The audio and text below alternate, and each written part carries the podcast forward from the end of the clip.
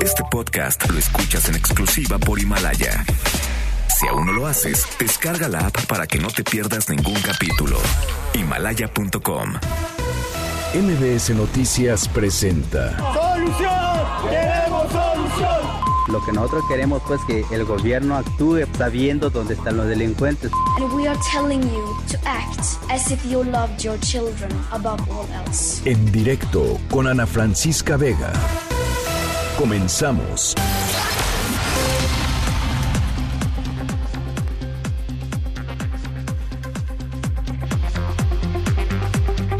Las 5 de la tarde con un minuto. ¿Cómo están? Me da muchísimo gusto que me acompañen. Estamos aquí en directo a través de MBS Noticias. Yo soy Ana Francisca Vega y hoy es miércoles 29 de abril del 2020. Saludo con muchísimo gusto, como siempre, a todos los que nos escuchan desde Ciudad del Carmen, allá en Campeche, a través de la mejor en el 100.5 de FM. También a los que nos eh, sintonizan desde Reynosa, Tamaulipas, a través del 1390 de AM por Notigape. A los que nos hablan, nos critican, nos mandan memes, nos mandan fotos, nos mandan recomendaciones, nos sugieren historias sonoras, todo a través de redes sociales. Gracias de verdad siempre eh, por, por estar ahí. Arroba Ana F. Vega en Twitter, Ana Francisca Vega Oficial en Facebook. Estamos también como MBS Noticias en todas las plataformas de redes sociales y nos pueden escuchar eh, en cualquier lugar del mundo a través de nuestra página mbsnoticias.com. Ahí estamos las dos horas completitas totalmente en vivo y en directo. Y aquí eh, los leo todas las tardes en nuestro número de WhatsApp que es 5543 77 1025. Va de nuevo.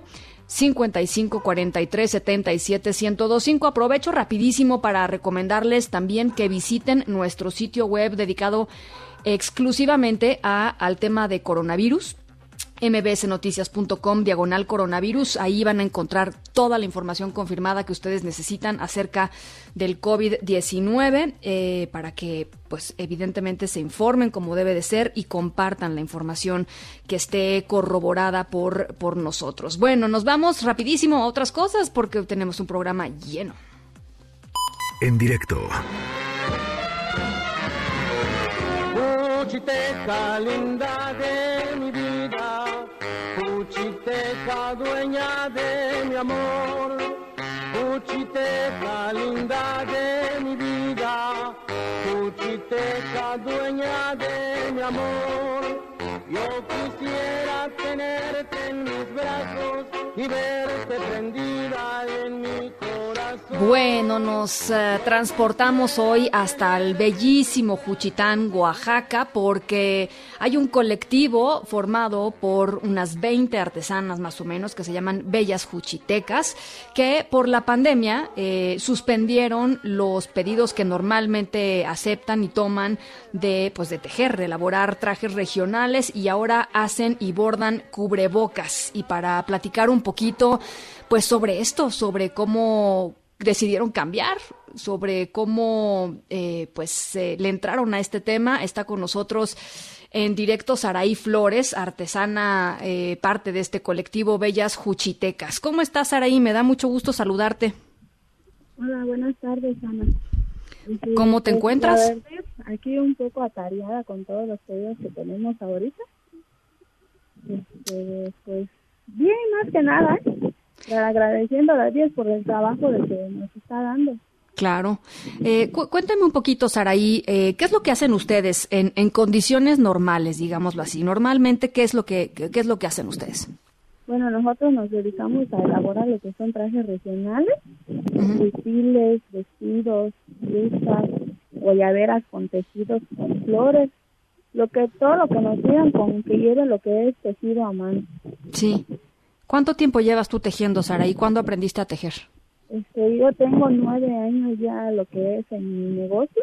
Ujú, Este, aprendí desde los 17 años y pues hasta ahorita me sigo dedicando a lo que es porque pues me gustó de mi trabajo.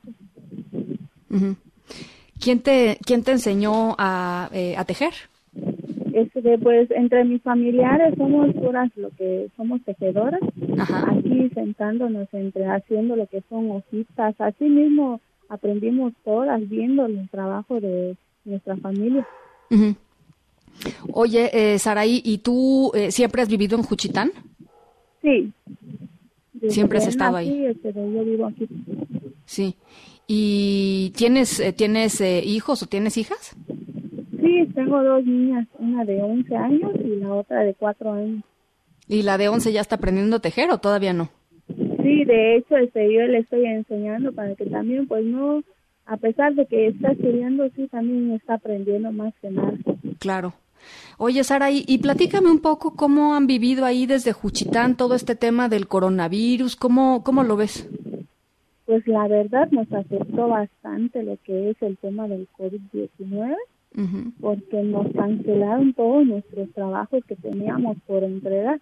ya, tenía, ya eran trabajos que debíamos entregar ahora en este mes de mayo. Y por lo que cancelaron todo, pues nos quedamos sin nada, pero en, en, lo personal, pues yo me quedé en absolutamente sin, sin trabajo más que nada. ¿Y cuáles eran tus pedidos? ¿Qué, qué, habían, qué tenían ya programado para, para que saliera en, en mayo? Este, pues la mayoría de nosotras eran trajes. Trajes. Como aquí en Juchitán es muy famoso lo que son las velas. Sí. Este, pues teníamos que entre, tenían que entregar lo que son trajes regionales para lo que son las velas de ahora. Pero pues como los cancelaron hasta junto con todas las velas, pues nos cancelaron también a nosotras. Claro. Y ahora, y entonces, eh, con esta circunstancia, digamos que, que, les cancelaron el tema, decidieron eh, hacer cubrebocas. ¿Cómo fue que se decidieron eh, hacer cubrebocas?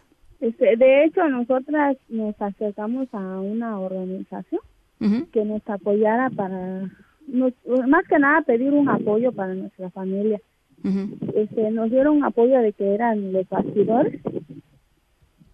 De los bastidores, pues nosotras empezamos entre uno de los señores que está integrado en esa organización, nos dio la idea a realizar los cubrebocas, ya que ahorita los cubrebocas que son desechables, pues los tiraban en dos, tres horas más que nada. Entonces, estos son reutilizables. pues de hecho, entre las 20 que estamos, empezamos a hacer lo que es una cooperación para comprar materiales y, poder pagar quien nos armara los cubrebocas. Oye, y, y pues, tienen una tiene una ciencia, digamos, hacer los cubrebocas, ¿no? ¿Cómo fue que aprendieron ustedes a pues a manufacturarlos eso? No, pues de hecho, pues nos basamos en los cubrebocas, los que son desechables. Ahí nada más vimos cómo era y pues a la persona que nos lo costura se lo llevé y me dijo de que pues iba a checarlo cómo estaba hecho. De hecho, nuestro cubreboca tiene lo que son tres capas. Esas capas son lo que viene en la tela tejida. Sí. Trae lo que es el pellón blanco y trae lo que es la petelina de algodón. Muy bien. De hecho, a mí me asesoró un amigo que vive en la Ciudad de México, que es enfermero, se llama Alejandro Rojas Martínez. Ajá él me asesoró para comprar lo que es el material, porque como él ya conoce más o menos qué materiales quería yo comprar en lo que es en, en especial más que nada, porque él me comentaba de que es una parte donde es muy caliente, me dice, tenía que ser algo de algodón, que no fuera nada de nylon. Claro. Y pues sí, me, sí nos costó un poco de trabajo más que nada porque pues buscar el material era es un poco caro. Claro. Pero pues como teníamos la necesidad de de, de generar ingresos porque igual a nuestros esposos pues a varios de nosotros les cortaron el trabajo igual. Claro. Pues nos quedamos definitivamente sin en ceros.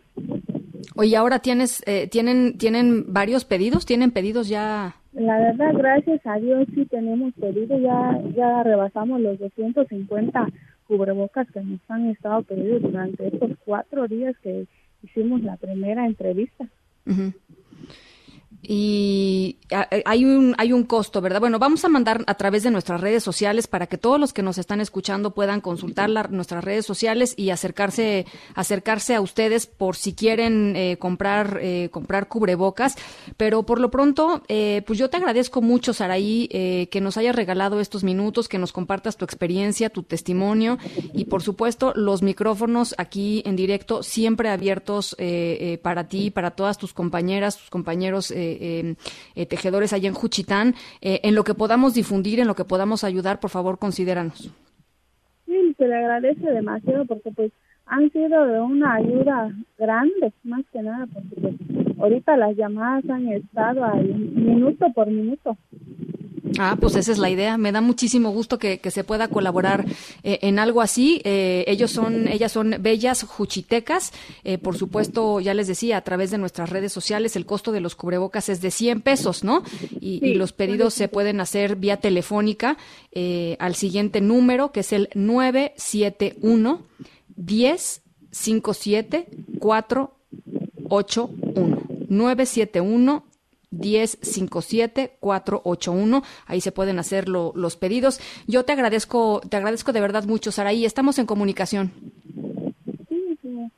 Muchísimas gracias. Un saludo allá hasta hasta Juchitán, hasta Juchitán, Oaxaca. Bueno, pues a otras a otras cosas.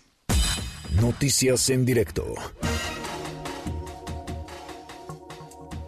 Bueno, la polémica de hoy fue generada por el propio presidente Andrés Manuel López Obrador, mientras distintos estados, eh, la Ciudad de México, por supuesto, eh, muchísimos países alrededor del mundo han implementado el uso obligatorio del cubrebocas en espacios públicos a raíz de la epidemia de COVID-19.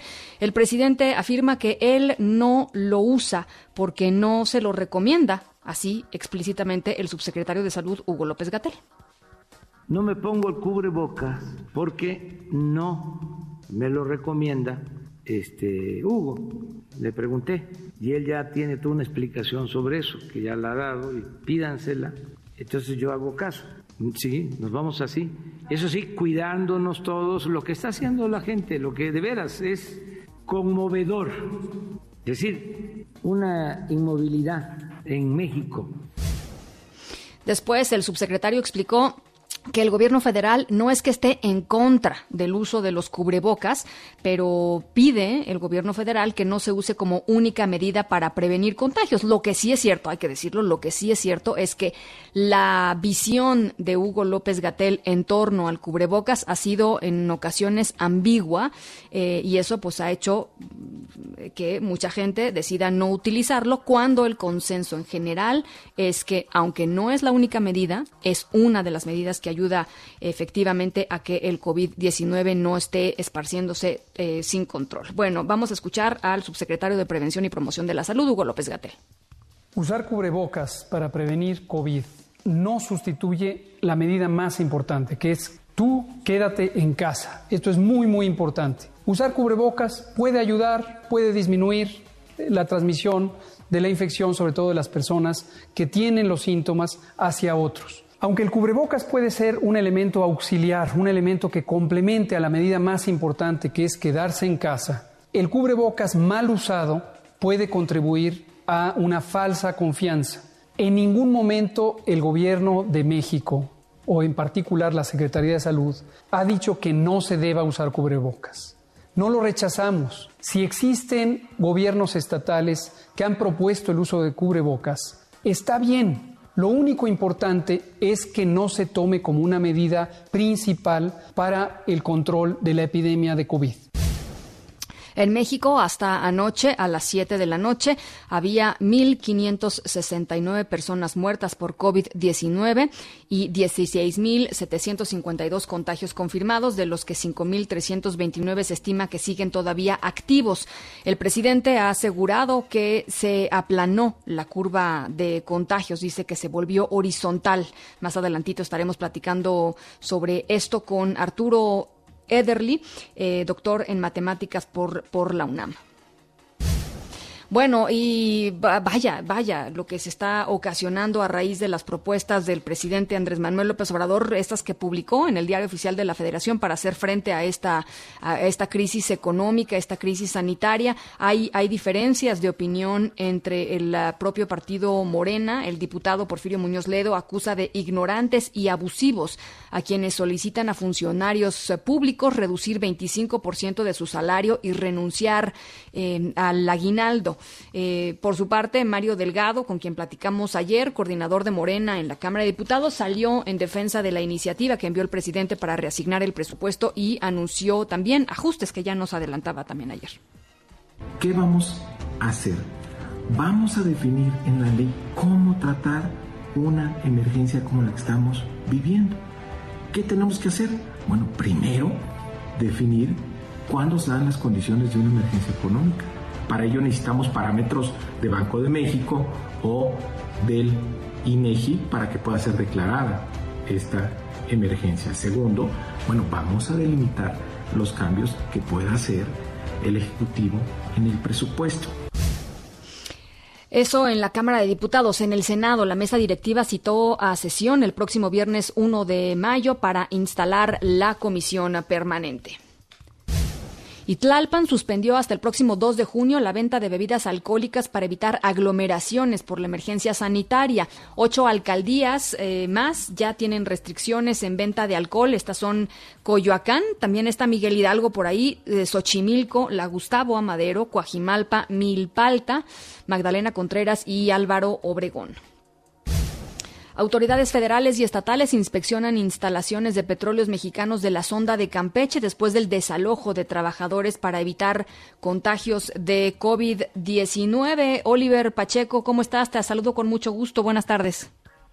Buenas tardes, Ana Francisca. Desde este domingo, Petróleos Mexicanos activó en las plataformas marinas Cantarel y Kumalopsap un protocolo de desembarque preventivo de los trabajadores petroleros y de empresas contratistas para reducir la posibilidad de contagios de COVID-19, detectar y dar eh, seguimiento oportuno a los casos.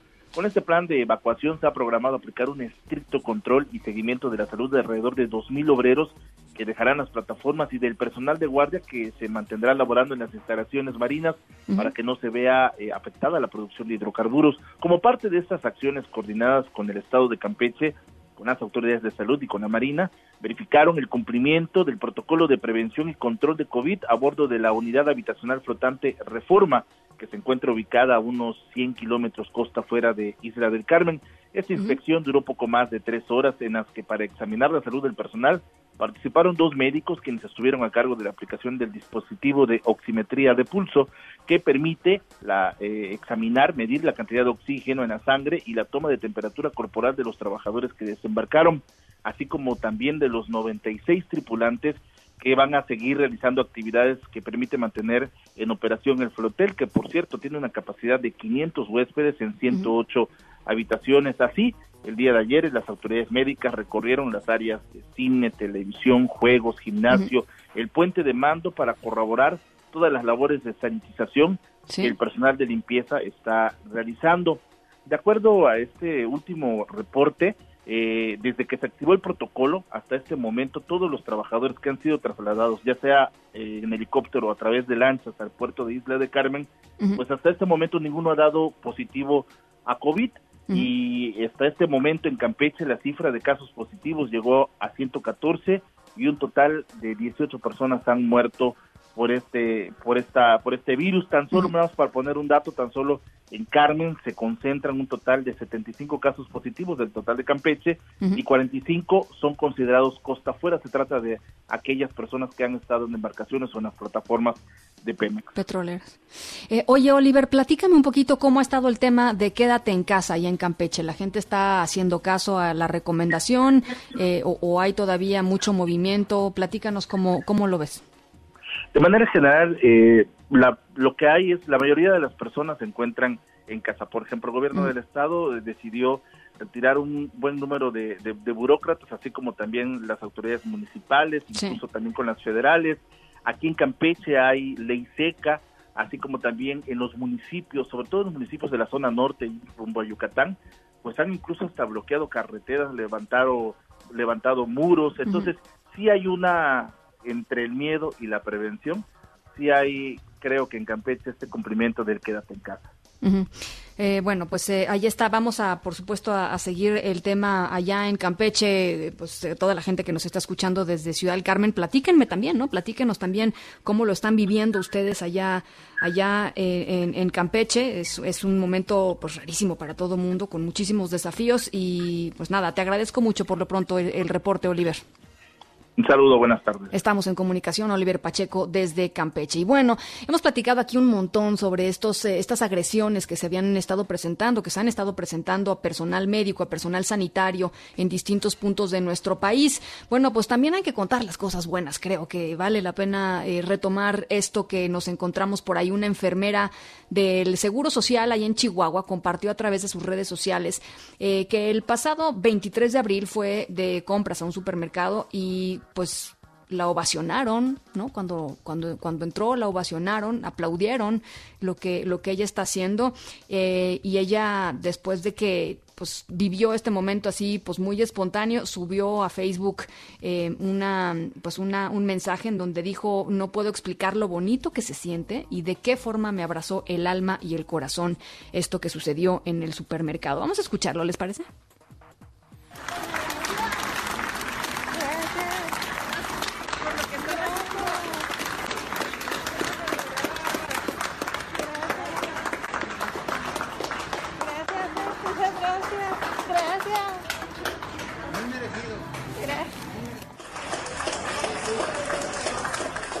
Bueno, es parte de lo que sucedió allá en Chihuahua y aprovechamos de una vez desde aquí todo el equipo de en directo, todo el equipo de producción de MBS Noticias, todo el equipo de periodistas, de reporteros, de editores, eh, de ejecutivos de MBS Noticias, por supuesto, todo absoluto nuestro reconocimiento a todo el personal sanitario, a todo el personal médico, desde los que están limpiando las, eh, las áreas de urgencia hasta los médicos especializados, las médicas especializadas en terapia intensiva, todos y cada uno de ustedes mm, pues eh, tienen nuestro respeto, nuestro cariño y nuestra solidaridad y nuestro agradecimiento enorme desde aquí hasta allá. Bueno, son las 5 con 22, nos vamos a la pausa, regresamos con más.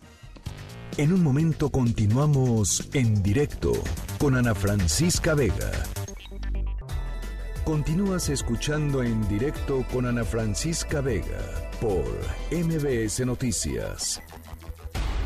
Vamos a tener de 6 a 7 lo de los créditos, hasta que se entregue el último crédito. De 7 a 8, salud, informando.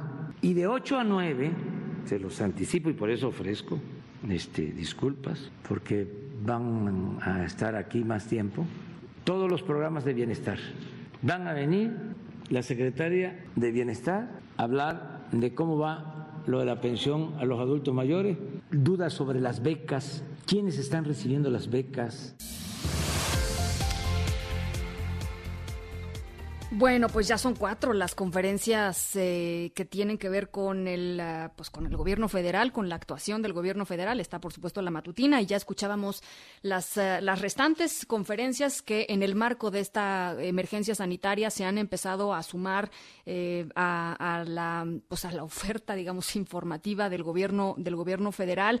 Eh, pero sobre todo, mm, digamos, yo quisiera reflexionar en torno a más que la cantidad de espacios en donde el gobierno federal pues decide comunicar algo, la cantidad de información que estamos recibiendo, la veracidad de la información que estamos recibiendo y la capacidad que tenemos los periodistas para eh, cuestionar lo que se está diciendo en estas, en estas conferencias para eventualmente poder llegar a una conclusión más o menos verídica o verdadera de lo que está sucediendo en términos de, los, de las cifras de, de personas con COVID, por ejemplo, de las cifras que tienen que ver con la crisis eh, económica, con la crisis sanitaria, eh, con el tema de los programas del bienestar, es decir, sirven o no sirven estas, estas distintas conferencias, sirve o no sirve que esté pues esta voluntad, digamos, de apertura eh, eh, en, en, el gobierno federal, o preguntarnos incluso si estamos hablando y estamos frente a una voluntad de apertura o de otra cosa. Por eso queríamos platicar con alguien que le sabe mucho a este tema, que es Mario Campos, periodista, y está con nosotros en la línea de en directo. Mario, ¿cómo estás? Buenas tardes. Buenas tardes, con el gusto siempre de estar contigo y, y encantado de que platicamos de estos temas. A ver, pues, ¿cuál es tu lectura, eh, eh, Mario, en torno a, a la pues, a esta oferta eh, de, de, de, de, comunicación de parte del, del gobierno federal y, y, qué conclusiones sacas hasta el momento? Mira, está, está mal y te lo digo desde dos perspectivas que son las que me he dedicado profesionalmente, porque doy clases de comunicación institucional desde hace casi 15 años allá en la Ibero y, y si quieres empezamos por ahí desde la lógica de la comunicación y luego platicamos desde la lógica de los periodistas. Venga. Desde la lógica institucional está mal porque va contra la naturaleza propia de una conferencia de prensa. Una conferencia es algo que utiliza una institución cuando tiene básicamente dos elementos, que quiere dar un mensaje relevante simultáneamente a, muchos medios de comunicación y dos, que sea, eh, se hace en la lógica cuando hay muchas cosas que pudieran generar dudas y que se abra el espacio de diálogo con los periodistas para poder aclararlo. Eso, por ejemplo, en la lógica de la mañanera puede tener una razón de ser, como se ha hecho en otros momentos, como se hizo con Rubén Aguilar, por ejemplo, como lo hacía el propio el observador como jefe de gobierno, porque es cierto que la naturaleza del gobierno, del día a día, pues surgen todos los días temas, ¿no? En economía, en seguridad, en política. En el tema de la salud tiene una lógica porque hay datos nuevos del comportamiento de la pandemia. Pero en los otros dos temas no tiene ningún sentido porque yo quiero ver yo cuál es el, cuáles son las dudas que pueda haber sobre un programa que tendría que estar operando y que pues es como si tuvieras que abrir programas para cada una de las secretarías pensando que hubiera reporteros haciendo preguntas todos los días sobre todos los programas. Es decir no tiene no tiene una lógica y luego sobre todo desde la lógica a través del gobierno me parece que no es una política de comunicación social. Pareciera que al presidente le pasó un poco como este capítulo de Los Simpsons, donde Bart cuenta un chiste y como pega, pues ya lo repite hasta, hasta hartarse, ¿no?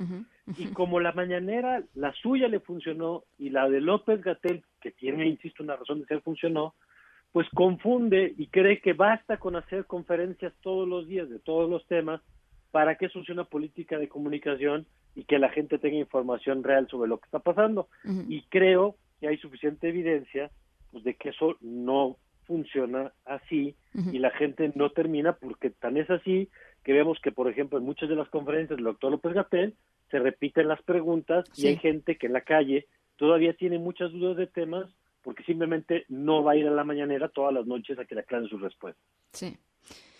Eh, Mario, hay, hay otro tema aquí que tiene que ver con, eh, digamos, hay, quienes dicen que esto es simple y sencillamente una manera o una, o una, una una intención más bien propagandística, ¿no? Esto es, propaganda, no es comunicación, es propaganda en el sentido de que no hay forma a veces ni siquiera de cuestionar algunas de las cosas que presentan los, los propios funcionarios ahí porque no están, por ejemplo, las bases de datos abiertas a todo mundo, porque no hay forma de verificar, digo, el, el, el, llamado censo del bienestar es la, es la mejor, eh, es el mejor ejemplo de que no hay manera de, de pues de verificar desde el lado periodístico si efectivamente esos apoyos llegan a quien tiene que llegar. Y entonces simple y sencillamente es una hora de escuchar pues lo que quiere decir, lo que quiere que el gobierno que, la gente sepa, no no no información este pues realmente útil, ¿no? De acuerdo, y ahí es donde creo que está el otro punto, o sea, desde el punto de vista periodístico, ¿cuál es la utilidad de estar cubriendo todos los días en cuando no hay una noticia como tal dura que se pueda dar y que se pueda informar a la población. Y te pongo un, ejemplo eh, de los programas, por ejemplo, de Zoé Robledo, de estas conferencias. Yo no sé si tú o yo, que nos dedicamos a estos temas, pudiéramos identificar una noticia que haya sido generada en ese espacio. De la otra, pues, seguramente pues, tenemos el reporte del número de casos o de la mañanera, pues habrá algo. De la otra yo no podría mencionar una sola noticia y te apuesto que va a pasar lo mismo con el tema de bienestar, porque en efecto no tiene valor noticioso, sino que pretende simplemente pues, ser un espacio como para tratar de establecer agenda, pero con muy poca utilidad. Y en contraste, hoy, por ejemplo, hay un texto de Ernesto López Portillo en, en Animal, donde cuenta cómo sobre la Guardia Nacional se ha pedido información pues desde cómo se está capacitando, a quiénes se está capacitando, y no hay respuestas. Es decir, se confunde el ejercicio de una conferencia con una política de transparencia que en efecto, como apuntas con el tema del padrón, o como podríamos hablar en el tema de sembrando vidas, o como podríamos hablar con muchas otras decisiones de gobierno de las cuales no tenemos información, pues que simplemente no se entrega o no se hace pública.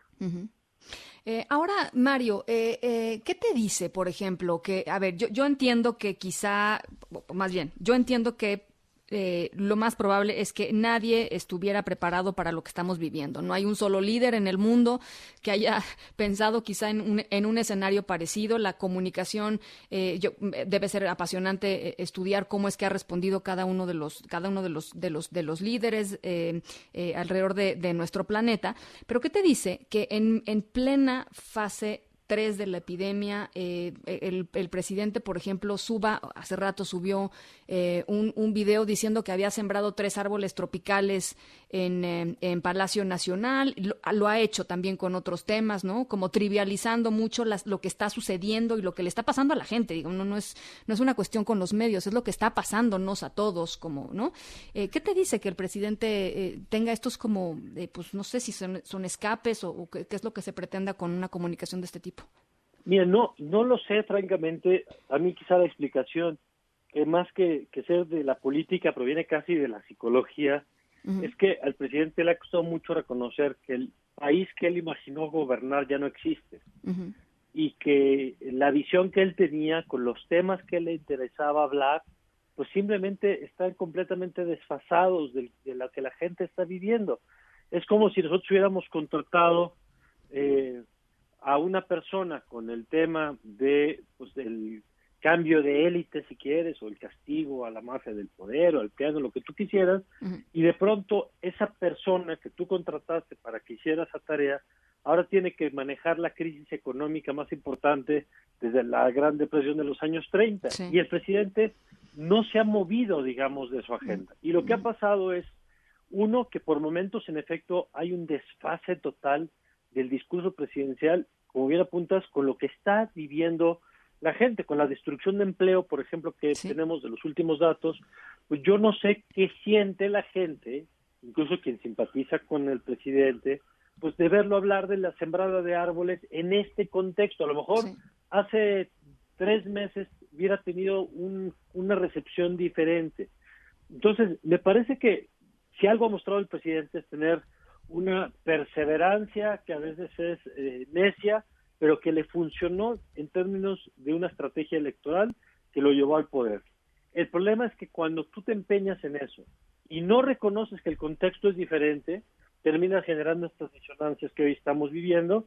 Y yo creo que hay varias. Está por un lado en el tema económico, cuando él dice, por ejemplo, que la crisis será transitoria, cuando sí. toda la evidencia apunta a que esto va a ser mucho más profundo y serio de lo que quisiéramos. Mm. Y dos, cuando dice que la pandemia está domada, sí. cuando estamos viendo que en otras partes, por ejemplo, la canciller alemana está diciendo que aunque nadie lo quiere decir, pues estamos en un momento donde vamos a tener que aprender a vivir con este virus uh -huh. y vamos a tener que empezar a cambiar muchas cosas que creíamos pues que íbamos a poder retomar como teníamos antes de la pandemia. Uh -huh. Yo no sé si es en el ánimo de dar optimismo, de que la gente no se desespere, pero me parece que esto, esta ruptura, digamos, entre la realidad y el discurso presidencial, pues nos va a terminar por pasar factura a todos. Uh sobre todo porque en, en, en un nivel, digamos, es, es, pues es muy irresponsable, ¿no? Yo, yo, yo sí, a, ayer lo platicaba eh, con el propio, por ejemplo, Mario Delgado eh, en, en, este espacio. Eh, este optimismo, está, digamos, no, no, sé en qué está basado el, este optimismo, pero lo que dice el presidente lo escucha muchísima gente. Y si el presidente desestima eh, pues mucha gente desestima ¿no? eh, la seriedad y, y, eso tiene consecuencias pues muy reales, muy, muy, muy, muy, muy prácticas, muy, pues muy, muy carnales incluso, ¿no? Muy...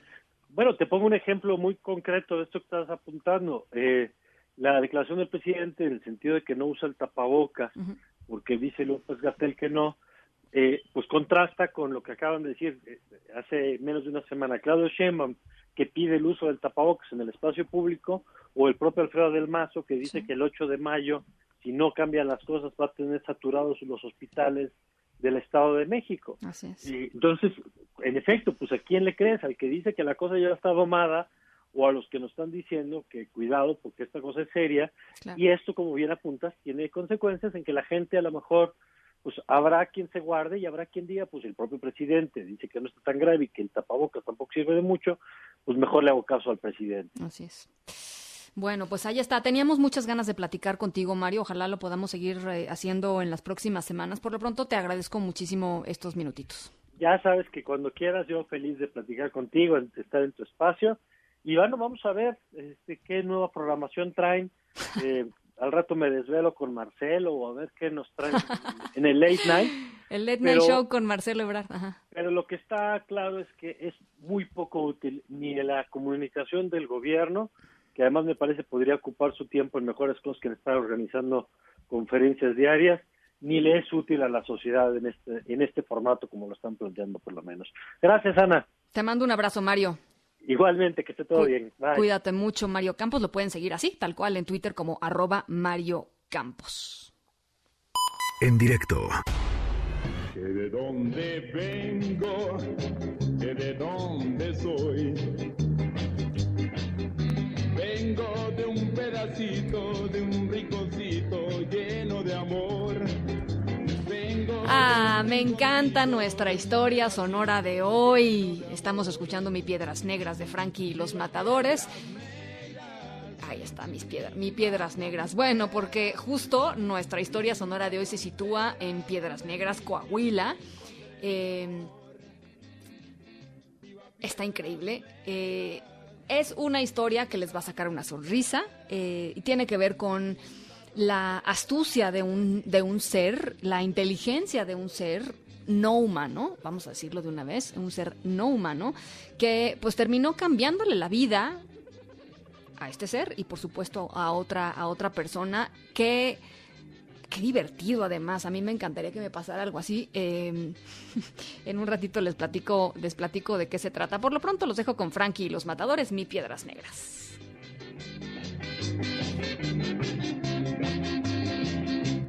Navegando por el ancho mar. Paisajes ni olas. En un momento continuamos en directo con Ana Francisca Vega.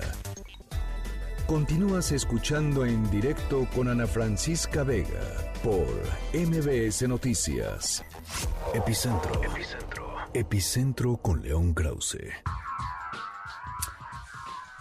Querido León, ¿cómo estás? Buen miércoles. Hola Ana, ¿cómo estás? Pues mucho, mucho más tranquilo. Eh, ya nos eh, enteramos, gracias. Kushner, que todo está bien en Estados Unidos. Esto es un auténtico éxito, a pesar de que han muerto más personas en Estados Unidos en eh, estas semanas de coronavirus que las que murieron, los estadounidenses que murieron en la guerra de Vietnam, 60 mil personas han muerto, millones de personas no tienen empleo, pero Kushner dice que esto ha sido un, una historia de éxito para el gobierno estadounidense. Ahora, le ha llovido al yerno de Donald Trump en serio con esta declaración, ¿no?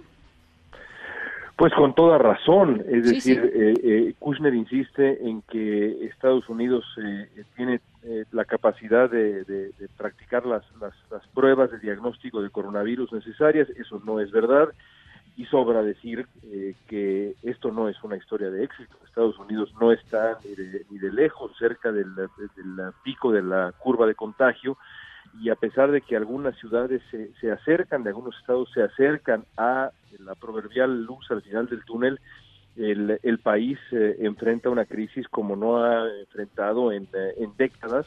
Eh, en cuanto a, a, a, materia de salud. En cuanto a materia económica, Ana, bueno, sabemos que Estados Unidos no había visto algo así eh, desde la gran eh, depresión y creo que, que, ni siquiera entonces. Así que bueno, que Kushner salga en televisión a decir que es una historia de éxito eh, desafía la imaginación.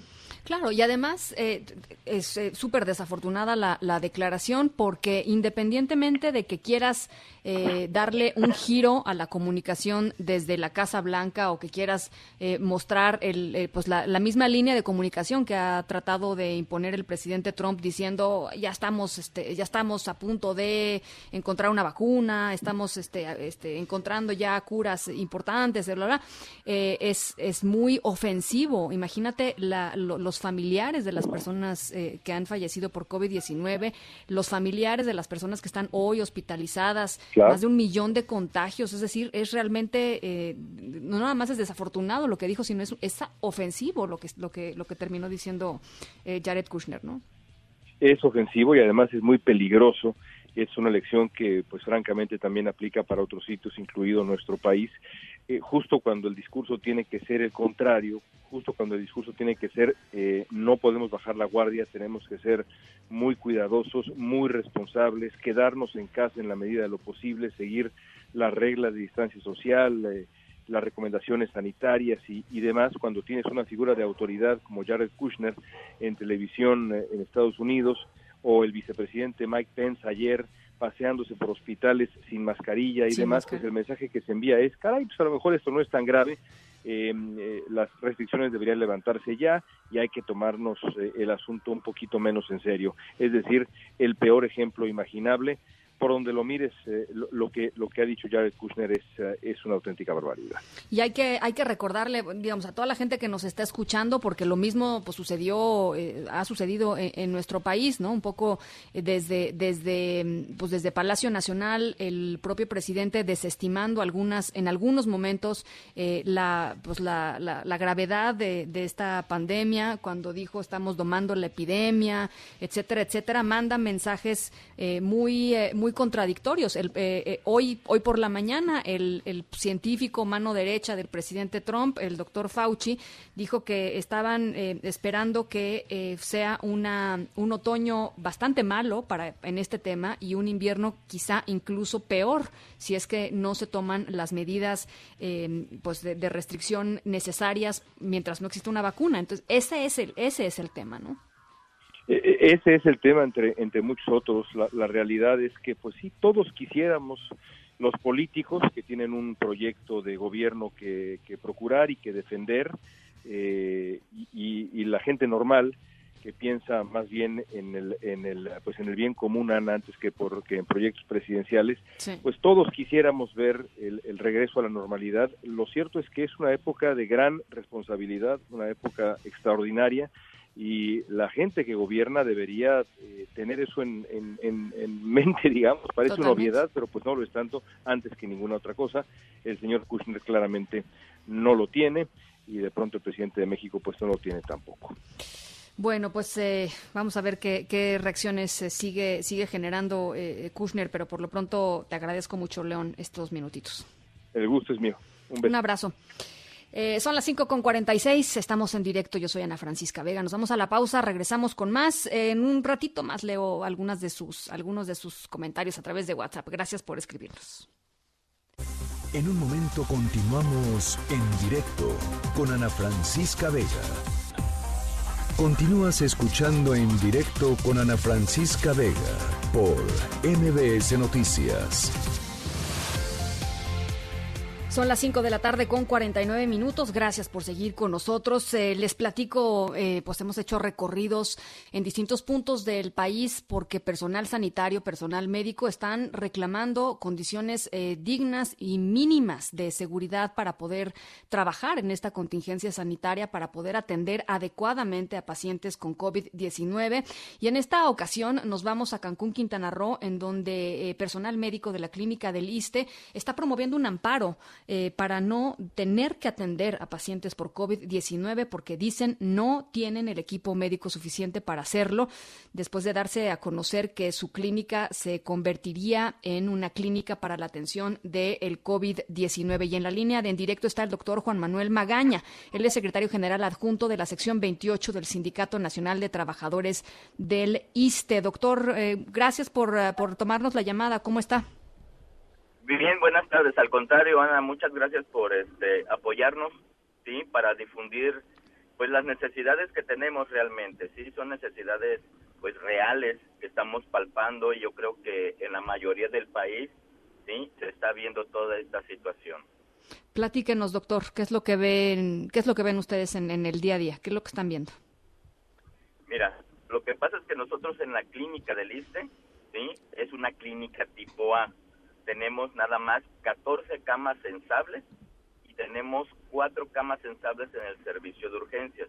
Uh -huh. En el en Cancún o en Benito Juárez, en el municipio de Benito Juárez, no solamente son es el municipio que tiene mayor incidencia ahorita de casos de COVID, sino que también tenemos nosotros aquí en Benito Juárez tres hospitales ya declarados como hospitales COVID, que es sí. dos del Seguro Social, que es la clínica número 3 y la clínica número 17, y el Hospital General de Cancún. ¿sí? Nosotros no estábamos dentro del grupo para, para ponerse como hospital COVID. ¿Por qué? Porque todavía no estábamos preparados con la infraestructura. Para tratar ese tipo de pacientes realmente se requieren instituciones u hospitales bien diseñados. ¿Por qué? Porque por un, por un lado tiene que entrar el paciente que está infectado y por el otro lado tiene que entrar ¿sí? el personal de salud. Claro. Sobre todo que tiene que tener una capacitación para vestimenta y para quitárselo. ¿Por qué? Porque tenemos que mucho personal de salud precisamente a la hora de desvestirse es cuando generalmente tiene el, mayor peligro de contaminación. Requiere una técnica especial. ¿sí? Y para reconvertir un hospital se tienen que seguir ciertos lineamientos, los cuales en este momento el ISTE no está siguiendo. Y, y, sí, y cómo les, eh, digamos, eh, cuándo les avisaron que su, que su, que la clínica se iba a convertir en una clínica para atender COVID-19? Bueno, hace 10 días aproximadamente llegó el nuevo director, sí, obviamente nombrado desde la Ciudad de México para hacerse cargo de la clínica. Él empezó a hacer los movimientos y todo eso para notificarnos que lo más seguro es que nosotros nos convirtamos en clínica COVID debido a, a la celeridad que está presentando esta pandemia, sobre todo aquí en el municipio de Benito Juárez. Sí. A lo que yo le contesté, eh, obviamente necesitamos prepararnos con tiempo, ¿sí? Sobre todo en insumos. Los insumos no solamente es que lleguen los insumos, sino que deben de estar llegando de manera constante porque se van a ir ocupando claro. todos los turnos, ¿sí? Claro.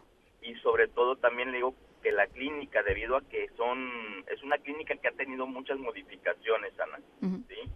Y sobre todo eso impide que tengamos vías de acceso adecuadas para esta contingencia. Entonces, ustedes buscaron el amparo. Estamos buscando el amparo, sobre todo de las personas que estamos ahorita en este momento laborando. ¿sí? Ahora, aclaro, el amparo es más que nada para protegernos nosotros de no atender pacientes mientras no tengamos las condiciones. ¿Por qué? Porque para atender pacientes no solamente es tener el equipo de protección, sino que también tienen que haber insumos, tiene que haber la infraestructura o los lugares adecuados para poder atender a los pacientes con el menor riesgo de contagio. ¿Sí? Oye, eh, ¿y qué le, a ver, pero qué, qué le respondió el nuevo director? Pues el director dijo que había suficiente material, incluso llevó a una compañera reportera para abrirle este, los almacenes, para decirle que sí hay ropa suficiente, pero desgraciadamente sabemos que pues yo le puedo mostrar a la reportera o a la gente muchas sábanas, mucha ropa, pero realmente equipos de protección están llegando a cuentagotas, ¿sí? Sí tenemos, ¿sí? pero se están distribuyendo en los diferentes turnos. Ahora, yo lo que le hice énfasis al director, ok, el personal no se niega a atender pacientes, lo único que queremos es tener las condiciones adecuadas para poder atender a estos pacientes. No teníamos aire acondicionado. Después de que hicimos la manifestación, se empezaron a acelerar los procesos para que pudieran tener aire acondicionado estas áreas, porque le digo, porque es un horno, estamos aquí en Cancún a veces hasta 39 o 40 grados. Entonces, más el equipo de protección que tenemos que tener, ya sé usted, usted se imaginará, Ana, cómo estarían el personal atendiendo, ¿no? Y no solamente nosotros, sino también los mismos pacientes. Y entonces, ¿se está empezando a solucionar el tema? En eso están, apenas se están solucionando. Por ejemplo, ahorita ya están este, empezando a reactivar los aires acondicionados, por lo menos ya van los aires de hospital. Todavía faltan las áreas de acceso que todavía están este, arreglando, porque no las tenemos. ¿sí? Y pues todavía estamos, como quien dice, preparándonos. Yo le manifesté la alternativa de que el Hospital General está poniendo dos carpas grandes, cada una posiblemente para atender como 50 pacientes cada carpa. Sí. ¿sí? Ahorita el hospital no está lleno al 100%, entonces te digo, la alternativa de nosotros en este momento es que los pacientes de COVID o sospechosos de COVID que, regre que requieran ingreso hospitalario sean dirigidos a esta unidad hospitalaria Claro. y en lo que nosotros tenemos en condiciones nuestra unidad para poder trabajar. ¿Y, y, y a, y a- y a su clínica ha llegado gente con sospecha de COVID? Claro que sí, sí, Mm. sí. De hecho, con mi intervención o la intervención del, del sindicato y el apoyo de, de la FEDSE, Sí. ¿sí? hemos logrado tener en comodato un pequeño consultorio. Lo adaptamos más que nada para pequeño consultorio porque realmente es una oficina que está enfrente de la clínica. Entonces eso nos ha llevado a que minimicemos un poquito el contagio, o sea, que los pacientes sospechosos del COVID no tengan relación con los pacientes que no tienen COVID Claro. o que no sean sospechosos. Claro. Entonces eso ha minimizado para que no tengamos realmente un brote. Pero ahorita ya varias compañeras enfermeras pues están cayendo, están cayendo, se están enfermando. Entonces, te digo, tenemos que tener y pensar en el peor panorama, pero pues tenemos que estar preparados, le digo. En el momento que el Hospital General se ha rebasado, nosotros ya por lo menos contemos con una unidad que podamos tener las vías de acceso, tengamos material suficiente para poder laborar. Y serían 18 camas, Aproximadamente como 20 camas, 20. ¿sí? Como 20 camas.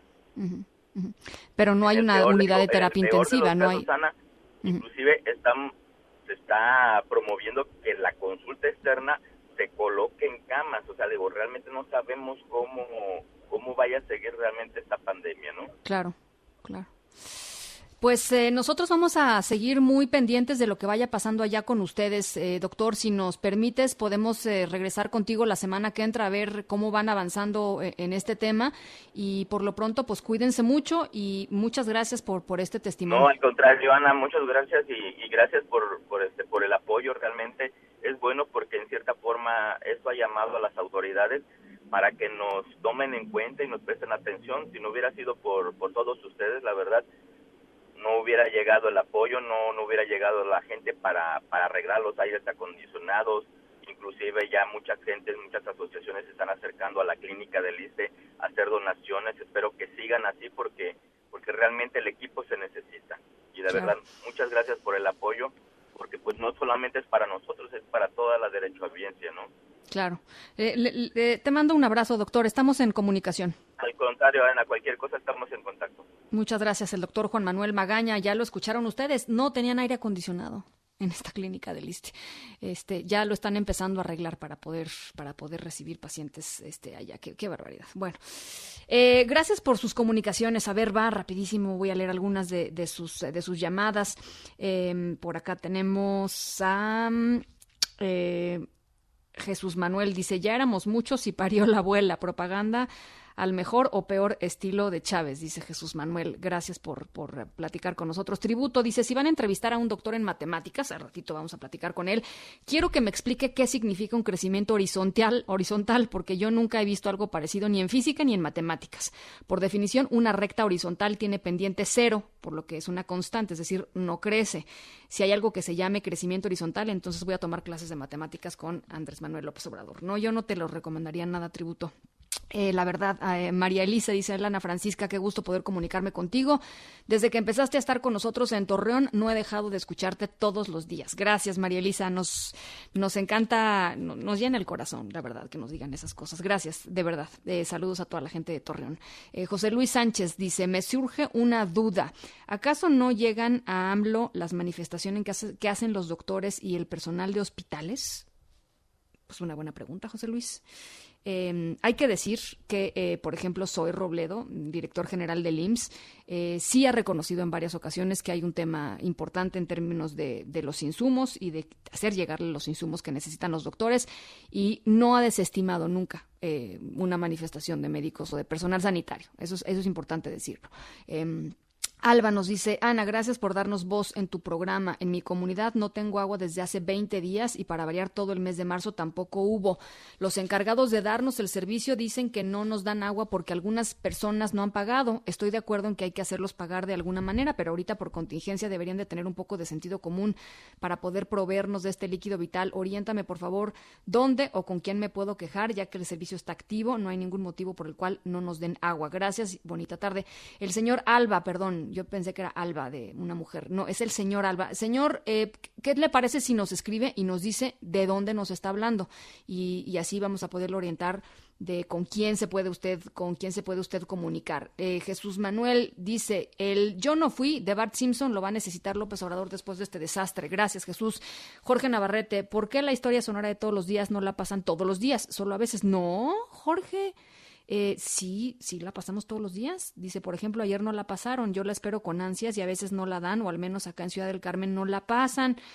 No, ¿cómo, Jorge? ¿La pasamos todos los días? Ahorita no me acuerdo cuál fue la de ayer, pero, pero por supuesto que la pasamos todos los días. Este, eh, gracias por, gracias por escucharnos eh, y, y para la oreja, porque igual, igual más bien no te diste cuenta, pero, pero la historia sonora diario pasa.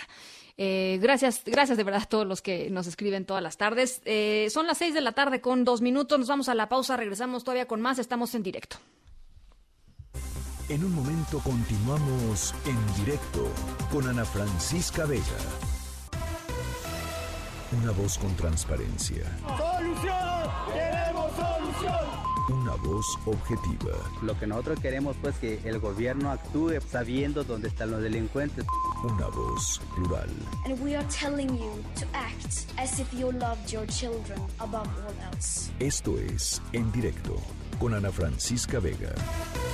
En directo, MBS Noticias. Son las seis de la tarde con siete minutos. Gracias por seguir con nosotros. Estamos aquí en directo a través de MBS Noticias, contigo en casa. Eh, eh, yo soy Ana Francisca Vega. Hoy es martes, miércoles, perdón. Hoy es miércoles 29 de abril del 2020. Los eh, saludo muchísimo a todos los que nos están escuchando desde Torreón, Coahuila a través de Q en el 91.1 y desde Zacatecas a través de Sonido Estrella en el 89.9. WhatsApp aquí en cabina. ¿Qué digo cabina? Cabina casa. aquí cabina casa. Aquí los leo todas las tardes, donde sea que estemos. 55 43 77 1025. Va otra vez. 55 43 77 1025. Arrancamos. Noticias en directo. Ya son 322 trabajadores del gobierno capitalino que han dado positivo a COVID-19, incluyendo 92 eh, trabajadores del metro. La jefa de gobierno, Claudia Sheinbaum, descarta fallas en el protocolo de detección del coronavirus y dijo que preparan más hospitales ya para atender esta emergencia sanitaria. Adrián Jiménez, ¿cómo estás? Buenas tardes, te saludo con gusto. Buenas tardes, Ana Francisca Auditorio. Efectivamente, un saludo afectuoso también para ustedes. Luego de que se diera a conocer 322 casos de, de contagio de COVID-19 entre trabajadores del gobierno de la ciudad, así como 32 defunciones a causa de esta enfermedad. La jefa de gobierno, Claudia Sheinbaum, descartó que pues haya fallas o que haya fallado el protocolo de detección de esta enfermedad entre quienes siguen laborando en la administración local. Y es que en conferencia de prensa virtual la mandataria capitalina aseguró que los brotes que se han dado entre trabajadores del metro y policías, estas áreas con mayor número de contagios solo por debajo de la Secretaría Local de Salud fue por un compañero, dijo, asintomático en este sentido. También eh, indicó que se seguirán reforzando las medidas de protección para los servidores públicos que siguen trabajando en esta contingencia sanitaria. Vamos a escuchar parte de lo que dijo. Adelante. Desde nuestra perspectiva no ha fallado el protocolo, más bien casos algún asintomático hace tiempo que aún con todas estas medidas llegó a contagiar a algunos otros compañeros, pero todos los días estamos revisando con todas las áreas y si hay un trabajador obviamente que quiera mayor información o solicite, pues ahí en las distintas áreas que están operando actualmente, ¿no? Pero en la policía pues hemos, se han entregado cubrebocas, caretas, guantes, se ha estado dando la información a los policías y en el caso del metro y, salud también. La funcionaria Ana Francisca Auditorio adelantó que en cuanto llegue el equipo de protección médico, este que está llegando a través del INSABI, también se va a distribuir en el resto de los hospitales que no atienden COVID-19 y es que de acuerdo al gobierno capitalino, de los 322 casos confirmados de coronavirus, de COVID-19, el sector salud registra 160 casos, el salud local de la ciudad, seguido del metro con 91 casos y la Secretaría de Seguridad Ciudadana con 49 casos. Por otra parte, Ana Francisca, la funcionaria, dio a conocer que, bueno, pues suman 4.474 casos confirmados de COVID aquí en la ciudad, 809 personas intubadas. Esto quiere decir que, la capacidad hospitalaria de, terapia intensiva se encuentra entre eh, llegando casi prácticamente al 60%, por lo que pues ya están preparando nuevos hospitales. Estos hospitales que ya habían anunciado eh, conforme inició eh, la atención de la epidemia a principios de abril, cuando dijeron que serían cuatro hospitales de la Ciudad de México que iniciarían esta reconversión para atender a los pacientes de esta enfermedad, además de los de los hospitales que va a poner también la Sedena y la Secretaría de Marina. Estos hospitales, dijo la funcionaria, ya están listos y bueno, también los hospitales de Sedena y de la Secretaría de Marina están en espera de recibir equipo para que la próxima semana se puedan poner en funcionamiento. Vamos a escuchar lo que dijo. Sí. Obviamente esta saturación se va a disminuir con la llegada de ventiladores que están llegando en los próximos días a los distintos hospitales y la entrada también en operación de los hospitales de Sedena y de la Marina que también están esperando ya poder eh, estar equipados hacia finales de esta semana para que la próxima semana estemos en condiciones. Hasta el momento hay posibilidad de seguir recibiendo pacientes con esta saturación todavía estamos con estas posibilidades. Ana Francisca Auditorio, hay que recordar que en la Ciudad de México, según datos oficiales, en total hay 1.800 camas de terapia intensiva, capacidad que se espera incremente en 500 camas más. ¿Cómo va a incrementar? Bueno, pues con estos hospitales que está anunciando la jefa de gobierno, cuatro de la ciudad, que son el General de Tláhuac, el Enrique Cabrera, el Belisario Domínguez y el Pediátrico de la Villa, y estos hospitales de Sedena y de la Secretaría de Marina. Es la información que les tengo al momento. Muchas gracias, Adrián. Buenas tardes. Gracias, un abrazo. Ahí está, ¿no? Este, ahí está el panorama. Hoy esto es lo que está sucediendo en la Ciudad de México y por eso es tan importante continuar eh, pues en el énfasis de permanecer en casa. En la medida en que permanezcamos en casa y cuando salgamos utilicemos cubrebocas, nos lavemos constantemente las manos, eh, desinfectemos los productos que entran de fuera hacia adentro de nuestras casas, en la medida en que cumplamos con lo que nos han dicho las autoridades capitalinas que tenemos que hacer, eh, pues la saturación de los hospitales va a llegar más tarde y eso es muy importante porque eso puede salvar vidas, ¿no? y ya escuchábamos, la persona que contagió eh, a varios compañeros era una persona asintomática. ¿no? no tenía ningún síntoma y por eso es tan tan tan importante eh, pues ser muy muy cuidadosos y muy responsables y muy solidarios con, eh, con nosotros con nuestras familias y por supuesto con toda la gente que nos rodea nuestra comunidad bueno ahí está ahí está el llamado bueno eh, tras el anuncio de una nueva conferencia diaria sobre ahora, sobre los programas sociales del gobierno federal, platicamos con Mario Campos, periodista, y ahí nos dijo aquí en directo que pues, la verdad no tiene ningún sentido ofrecer tantas conferencias de prensa porque hay un riesgo de confundir a la población. Así lo dijo. En el tema de la salud tiene una lógica porque hay datos nuevos del comportamiento de la pandemia, pero en los otros dos temas no tiene ningún sentido como la mañanera, la suya le funcionó y la de López Gatel, que tiene, insisto, una razón de ser, funcionó, pues confunde y cree que basta con hacer conferencias todos los días de todos los temas para que eso sea una política de comunicación y que la gente tenga información real sobre lo que está pasando. En la conferencia de prensa de esta tarde, por cierto, eh, están eh, varios funcionarios, eh, Robledo, director general del IMSS, está Graciela Márquez Colín, secretaria de Economía, está Román Meyer, secretario de, de la SEDATU, Galia Borja, tesorera de la Federación. Se informa que ya se entregaron créditos de 25 mil pesos a 40 mil 255 empresarios solidarios.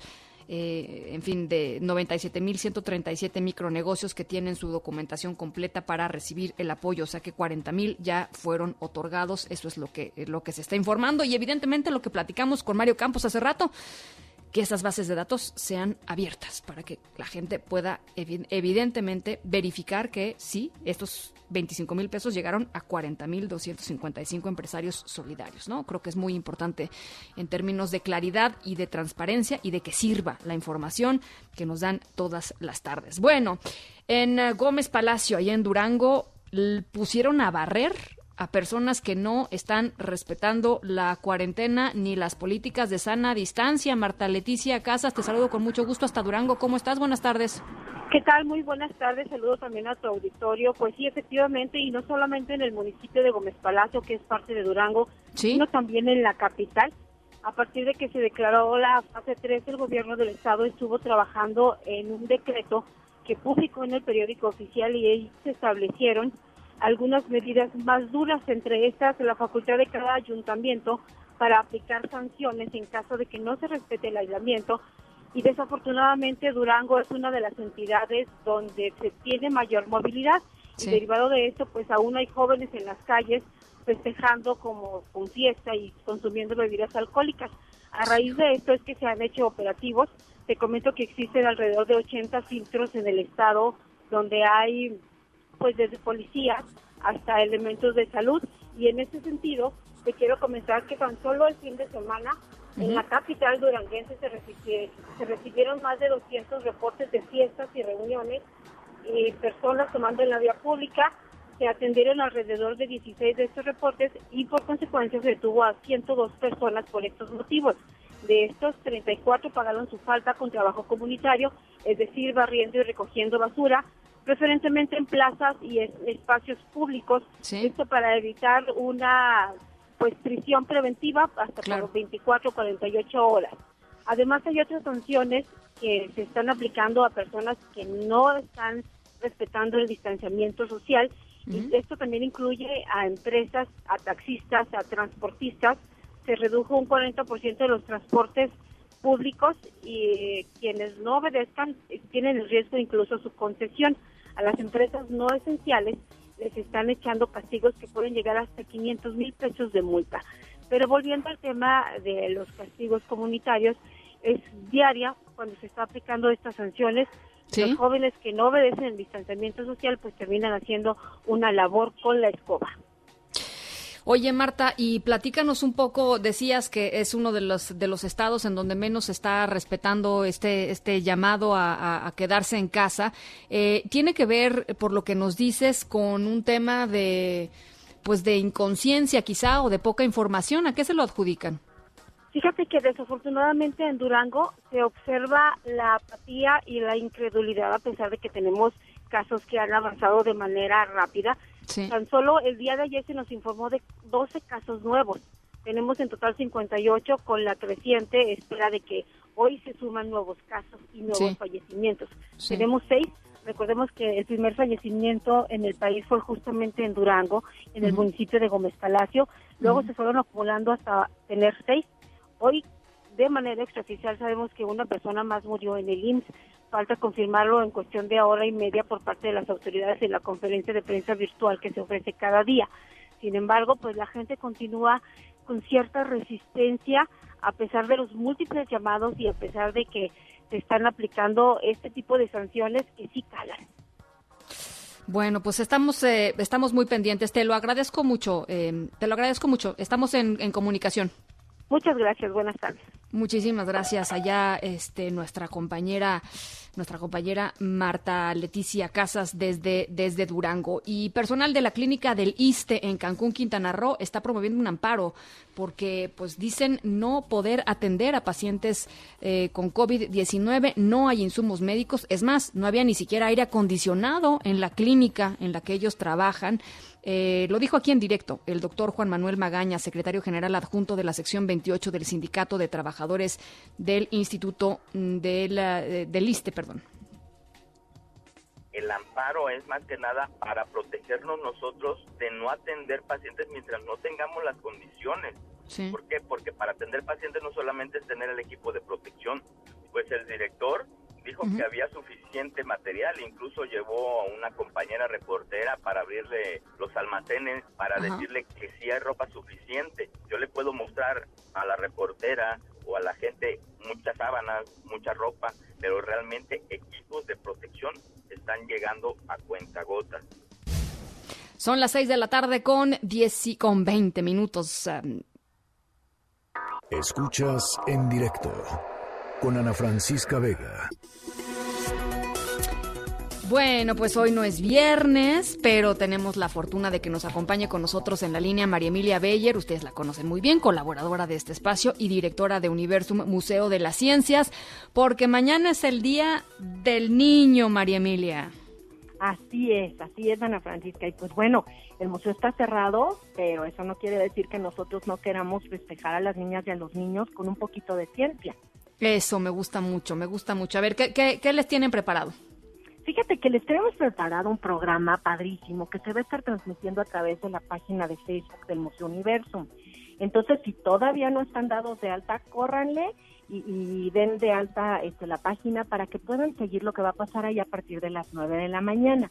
Mira, te cuento, Ana Francisca, preparamos un programa que tiene ciencia, pero también tiene arte, porque Ah. finalmente, pues todo el conocimiento humano es una misma cosa, ¿no? Claro. Entonces, pues vamos a inaugurar, de hecho, con un mensaje precioso que nos dirige Pepe Gordon, que se pone a hablar con los niños acerca de la maravilla de descubrir la naturaleza a través de las preguntas de los niños, que siempre son las preguntas más interesantes, y él da varios ejemplos de cómo muchas veces esos niños, que al crecer son los niños interiores que se vuelven científicos, Sí. eh, pues son los que, los que de verdad generan que pensemos afuera de lo típico, que traen estas curiosidades innatas y que, bueno, pues entonces nos ayudan a descubrir cosas nuevas. Entonces Pepe nos va a dar un mensaje precioso a las 9 de la mañana y después de eso vamos a entrar directo en unos cuentos que nos va a contar Mario Iván Martínez. Ah, qué bonito, me encanta, sí. Que bueno, él es fabuloso Sí. y ha tenido la generosidad de sumarse con nosotros para celebrar a los niños y a las niñas que están en casa. Pero ya después entramos en temáticas más relacionadas con la ciencia, por ejemplo, la orquesta bebé que va a crear sonidos con instrumentos vegetales, porque lo que vamos a hacer es convertir a la cocina y lo que tenemos en casa y en la cocina, pues en un laboratorio de experiencias, ¿no? Eh, y entonces eh, también vamos a hacer experimentos de agua salada y agua dulce, cosas que flotan, cosas que no. Vamos a tener a las 4 de la tarde, y esta es una invitación especial que quiero hacerles a todos, una, eh, un- una obra de teatro, en realidad es una obra de teatro que damos en el museo, pero como ahora no se puede, pues la vamos a transmitir en Facebook Live con Noel Guerrero, que es el, el profesor Bon Voyage, que, Ah. nos, que nos va a llevar por un show de ciencia divertida y nos va a hacer experimentos ahí eh, a cuadro en la cámara y nos va a ¡Qué preparar bien! una rica nieve de limón en un minuto y parece magia, pero en realidad es ciencia. Qué Entonces, bien. en- Eso es a las 4 de la tarde mañana. Eso es a las 4 de la tarde mañana.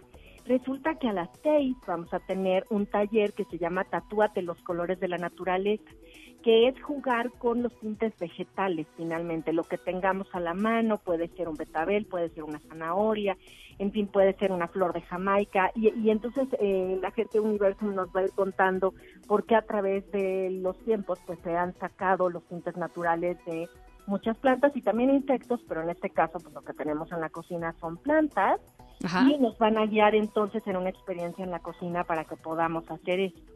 Y sobre todo yo te quiero contar el final. El final del Día del Niño y de la Niña en Universum, jugando conciencia, es a las 7 de la noche. Cuando ya también invitamos a los papás, a lo mejor después de un día de trabajo, a acompañarlos en un taller que se llama Emociones, un mundo por descubrir. Y te lo comento porque esto sale de la sala del cerebro y de todos los estudios que explican son las Ah. emociones, ¿no? Y eh, vamos a elaborar una, una máscara en donde lo que queremos es que los niños expresen de manera no verbal cómo se están sintiendo ahorita, porque estamos en un pues en un momento atípico, ¿no?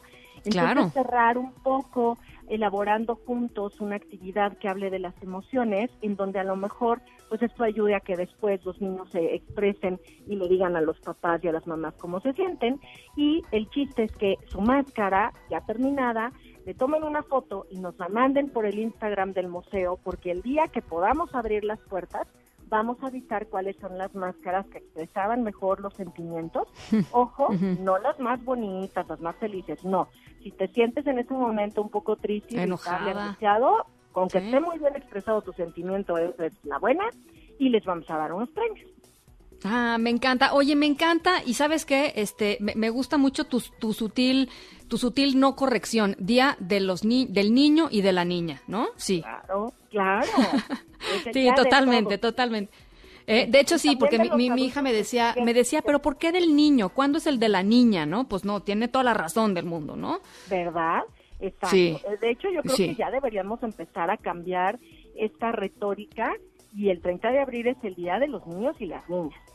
Exactamente, exactamente. Y de los que nos sentimos así y queremos jugar con la ciencia, pues también mañana a través de la página de Facebook de Universum a partir de las 9 de la mañana, Ana Francisca.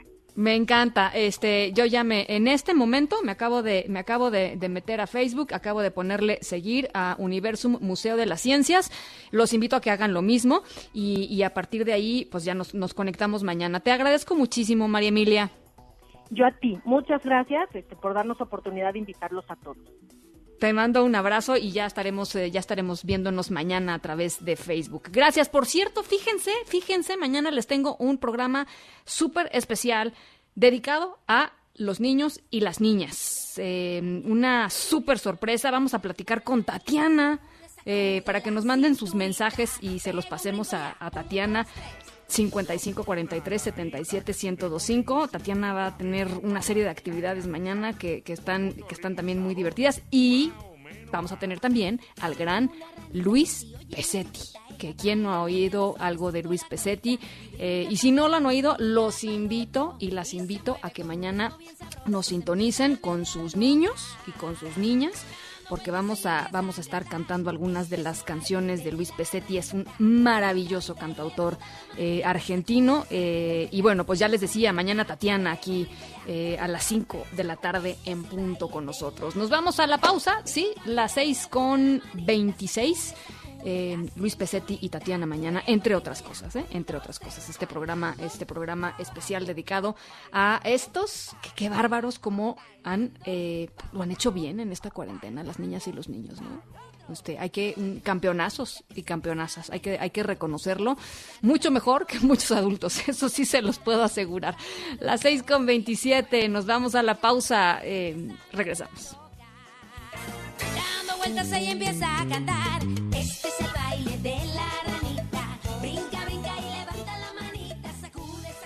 Medidas preventivas ante coronavirus. ¿Qué medidas básicas de precaución debemos tener ante la propagación internacional del coronavirus? La Organización Mundial de la Salud emite las siguientes recomendaciones. Lavar manos regularmente con agua y jabón o con desinfectante a base de alcohol. Permanecer a un metro de distancia de cualquier persona con síntomas como tos y estornudos cubrirse la boca y la nariz con el codo o un pañuelo alto cero estornudar. Evitar tocarse los ojos, la nariz y la boca con las manos para evitar transferir el virus de la superficie a sí mismo. Buscar atención médica si existen síntomas de fiebre, tos y dificultad para respirar. Como precaución general, adopte medidas de higiene cuando visite mercados de animales vivos o mercados de productos frescos. Evite el consumo de productos animales crudos o poco cocinados. No usar mascarillas si no es necesario. No es conveniente gastar recursos seguir instrucciones de las autoridades sanitarias, mantenerse informado sobre COVID-19 a través de fuentes fiables de información, no difundir noticias falsas y no contribuir al alarmismo.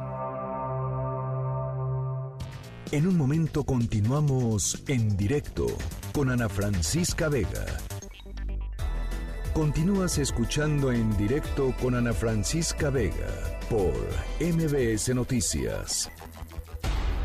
Se ha podido domar la epidemia y en vez de que se disparara, como ha sucedido desgraciadamente en otras partes, aquí el crecimiento ha sido horizontal y esto nos ha permitido prepararnos muy bien para tener todo lo que se requiere de equipos médicos, los especialistas. Bueno, pues hemos seguido con detenimiento las conferencias aquí del vocero de esta pandemia, el subsecretario Hugo López Gatel. Hemos eh, pues eh, entrado un poco al tema de los datos y al debate que se ha suscitado en torno justo al tema de los datos, a la forma en cómo el gobierno federal está presentando los datos.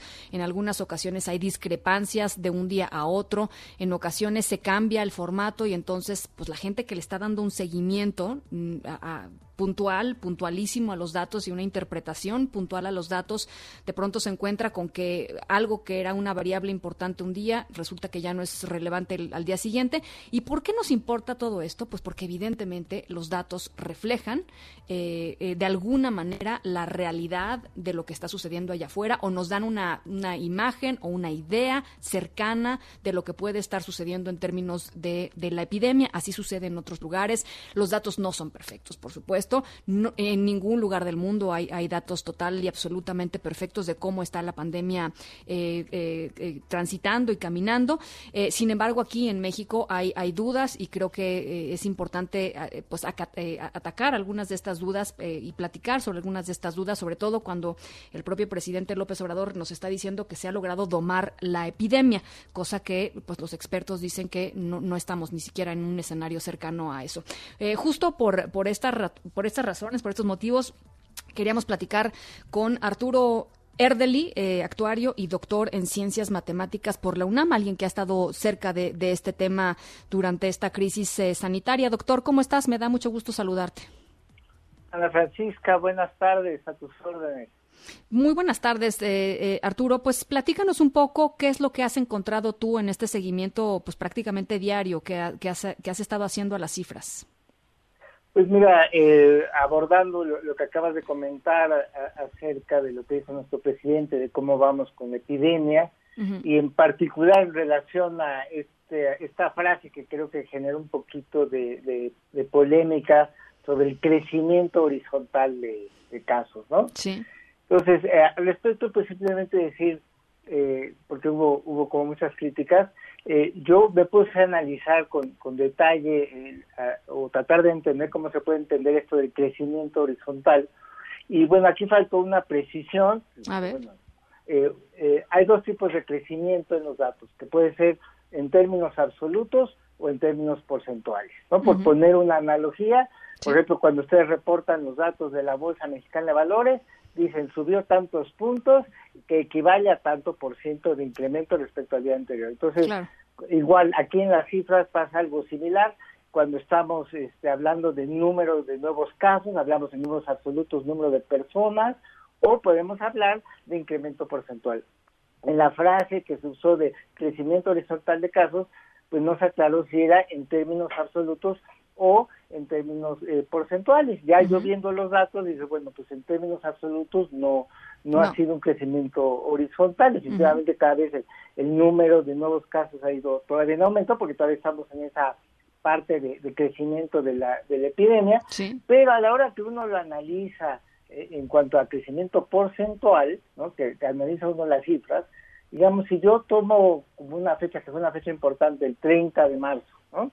Si tú ves cuál fue el incremento porcentual diario de, los casos a partir del 30 de marzo, se ha mantenido, pues sí, más o menos constante. O sea, si lo graficáramos, sí se vería como una eh, algo así parecido a algo horizontal. Entonces, el crecimiento, digamos, del 30 de marzo para acá, en promedio ha sido como del 10% diario, a, a, veces un poquito más, un poquito menos. Por ejemplo, el día de ayer el crecimiento de un día para otro, y lo incluyeron en el reporte técnico, fue de 7.9%, y ahí estado, eh, anteayer fue 5.8%, hace cinco días otra vez estaba en 10%, entonces ya desde el 30 de marzo hasta ayer sigue oscilando ya alrededor del 10%, entonces en términos porcentuales sí es correcto decir que ha habido un crecimiento horizontal de casos en términos porcentuales han dado alrededor del 10%. Claro.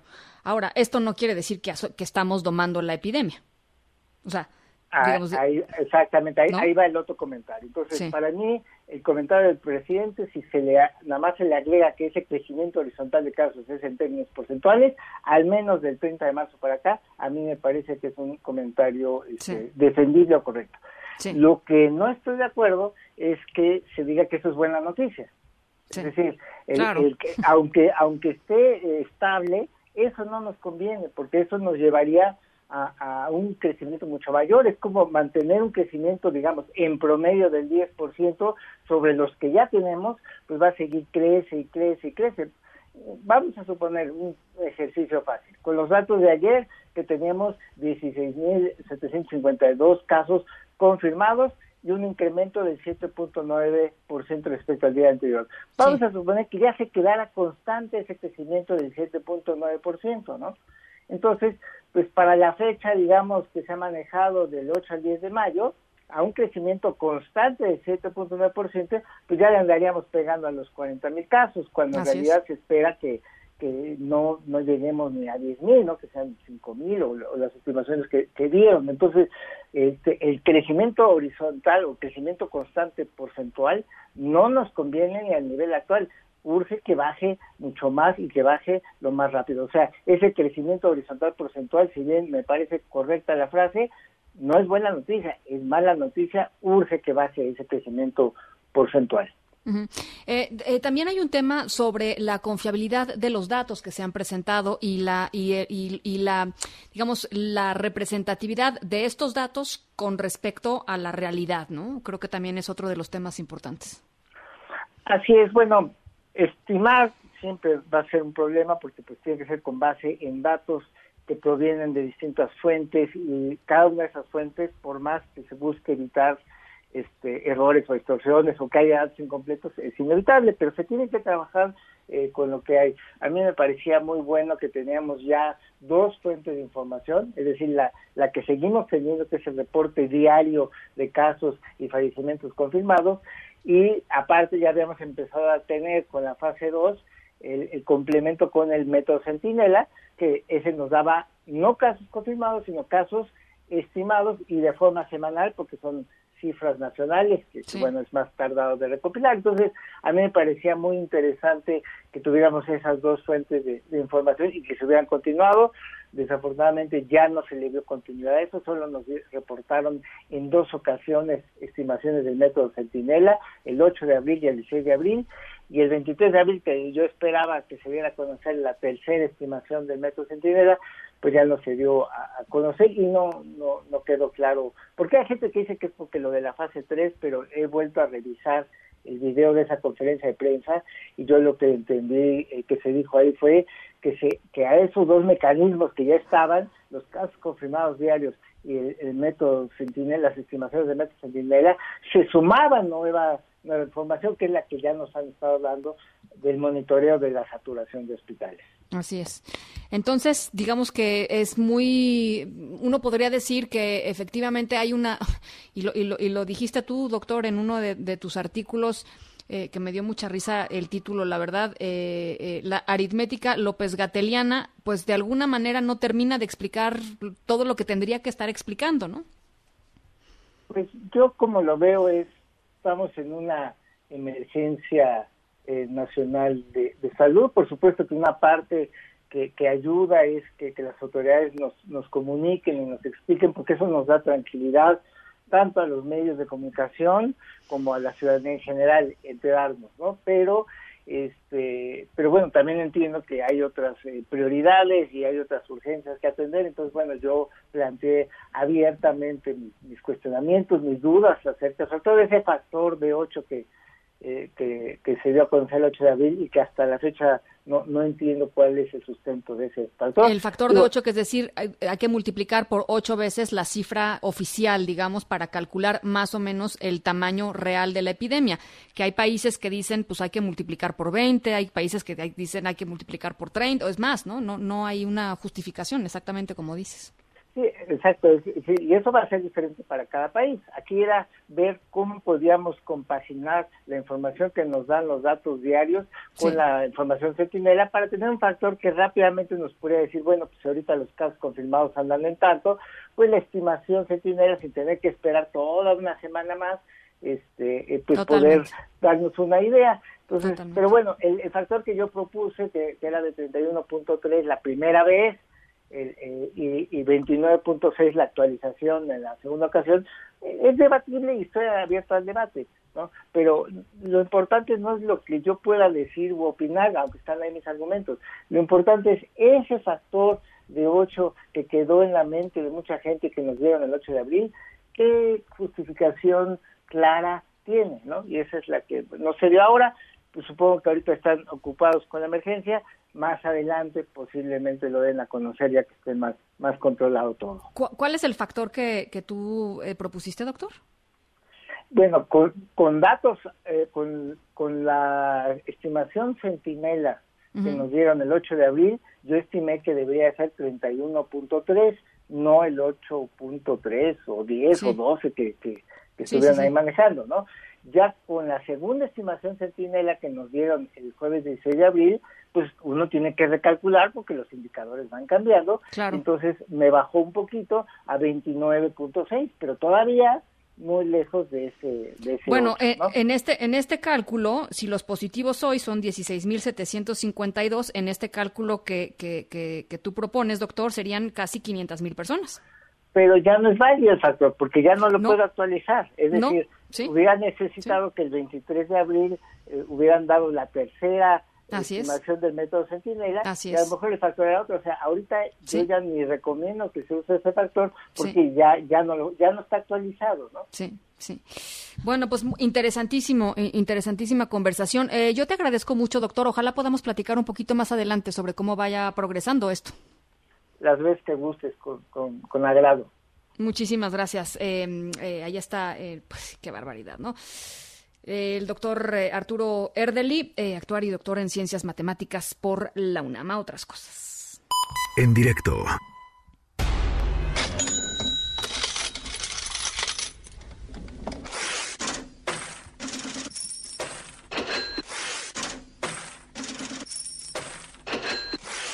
Bueno, eh, estamos escuchando una caja registradora porque nuestra historia sonora de hoy es desde Piedras Negras, se los platiqué. Tiene que ver con algo que eh, sucedió, le sucedió a una profesora de primaria. Fue a una tienda y en la entrada de la tienda se encontró con alguien, un ser no humano. Eh, ni ella ni el ser no humano sabían que desde ese día iban a compartir una linda historia. En un ratito les platico de qué se trata, pero está lo máximo de esta historia desde Piedras Negras, desde Piedras Negras, Coahuila. Y de aquí nos están recordando, por cierto, tiene toda la razón Juan Jesús Manuel, dice, la historia sonora de ayer fue sobre la impresión de la foto de la difunta esposa de un ancianito en una casa de retiro. Tienes toda la razón. Y dice, siempre, siempre, siempre hay historia sonora. Gracias, Jesús Manuel. Nos vamos a la pausa a las 6.42. Regresamos. En un momento continuamos en directo con Ana Francisca Vega. Continúas escuchando en directo con Ana Francisca Vega por MBS Noticias. Ate con queso con Irma Uribe. Irma, ¿cómo estás? Muy bien, ¿cómo estás tú? Bien, contenta de tenerte. Platícanos qué nos traes hoy. Igualmente. Oye, pues hoy les traigo una noticia muy genial que tal vez ya escucharon parte, pero en estas fechas em, se hubiera estrenado el Festival Ambulante de manera presencial, que como ustedes saben es un festival de documentales em, que, presenta un montón de cortometrajes y largometrajes documentales y tiene una sección especial cada año em, que se llama Ambulantito, que presenta corto y largometrajes especiales para el público infantil. Sí, eh, Obviamente, con todo lo que está pasando, ambulante no va, no va a ser posible de manera presencial. Sin embargo, como muchos estamos haciendo, eh, los chicos de Ambulante se pusieron las pilas y adaptaron toda su programación para poder hacer Ambulante desde casa, que está increíble porque son más de 60 películas de diferentes 25 países que van a estar disponibles a través de su página de internet, que es ambulante.org, em, para que las, las puedan ver en línea desde su casa. Eh, el, programa de Ambulantito, que es el que está, em, está, está especialmente curado para el público infantil, em, va a estar disponible a partir de mañana, que es Día del Niño, y hasta el 28 de mayo, em, para que lo vean a la hora que quieran desde su casa. La verdad es que es una noticia increíble porque, por lo menos para mí, por primera vez, me voy a echar la programación completa. Sí. Cuando es de manera presencial es muy difícil agarrar todas las películas porque son en diferentes lugares, en diferentes sedes algunas más lejos, algunas más cerca, con diferentes horarios, etcétera. Así que la verdad es que es que sí es una súper noticia y una muy padre manera de celebrar el Día del Niño desde casa. Em, la, selección que trae Ambulantito este año está increíble. Em, ya tuve la oportunidad de ver y reseñar los dos largometrajes que van a presentar. Uno se llama Anina y es una producción em, colombiana y uruguaya de una de una niña que se llama Anina como la película y es un es un largometraje animado de ficción que les recomiendo muchísimo. Al ratito les subimos información al respecto para que la vean, pero es una película que vale mucho la pena. Está basado en el libro y la verdad es que es, de, es una película que te deja em, confiando en tu suerte más de lo que confiabas hace, hace antes de verla. Y la segunda película es una es una película que se llama Tesoros y es una producción mexicana em, que está que, que, que está situada en la barra de Potosí en Guerrero. Es una película padrísima con un ritmo eh, que me parece atina a, a, una película para niños, porque tiene un ritmo muy particular, cuenta la historia de, un grupo de niños que viven en Barra de Potosí, em, y es una película que va lento, que va lento, que se dedica a estar en el presente, a disfrutar lo que están haciendo y vale muchísimo la pena porque también es una manera de presentarles a nuestros niños diferentes realidades que se viven en nuestro país con el juego, em, la imaginación y la felicidad en el centro.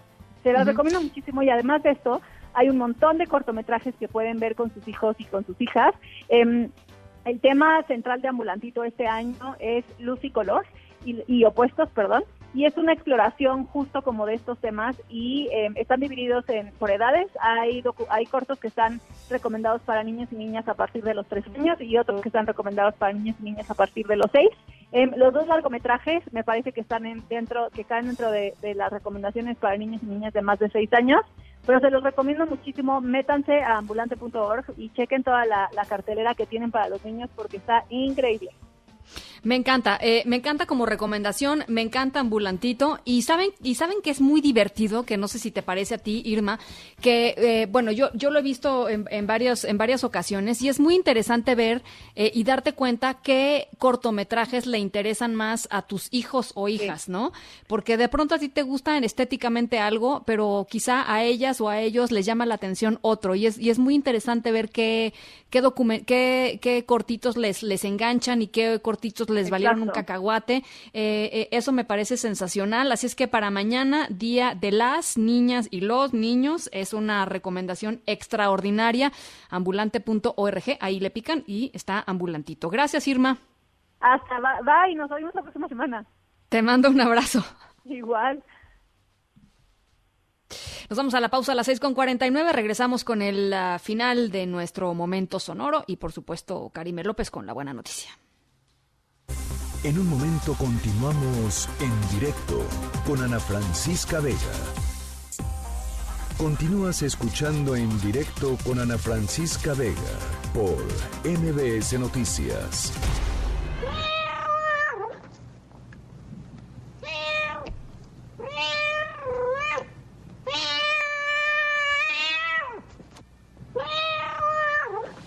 Nuestra historia sonora de hoy tiene que ver con Tania Lisbeth Santos, eh, que es una profesora de primaria de 33 años y que vio un gato en un supermercado en Piedras Negras eh, Coahuila, eh, en el video el gato mira a Tania y cuando ella lo acaricia, pues este comienza a meterse atrás de ella en el supermercado y en poquitos segundos él la lleva al pasillo de la comida para mascotas, imagínense nada más, y le señala con la patita la comida para gatos. Él sabe además la marca que le gusta, ¿no? Todo. Eh, Tania se enteró de que el gato iba a la tienda todos los días tratando de convencer a la gente de que le comprara comida y después él se iba, aunque pues nadie sabía dónde. Nadie sabía si tenía casa o no tenía casa. Y después de comprarle eh, comida al gato un día, lo siguió en silencio esta mujer hasta que se quedó en un lugar eh, pues un terreno baldío en el camino, era un gato callejero, así es que Tania evidentemente quedó encantada con este encantador y, e inteligente gato y decidió, decidió adoptarlo. Em, así es que lo llamó Conejo, porque no tiene cola, por cierto, ahora Conejo está a salvo eh, y pues de vez en cuando va, de vez en cuando va, ¿no? Este, de vez en cuando va a